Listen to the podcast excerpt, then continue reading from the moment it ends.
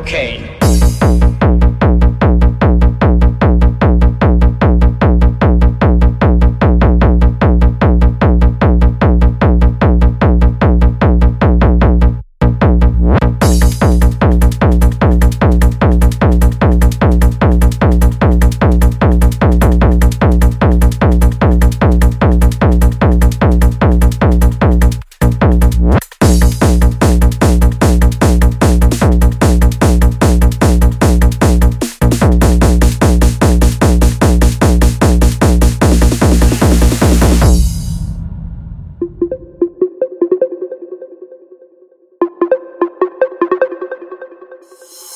California's Amazon basin become a production center for the country's biggest illegal export cocaine. cocaine.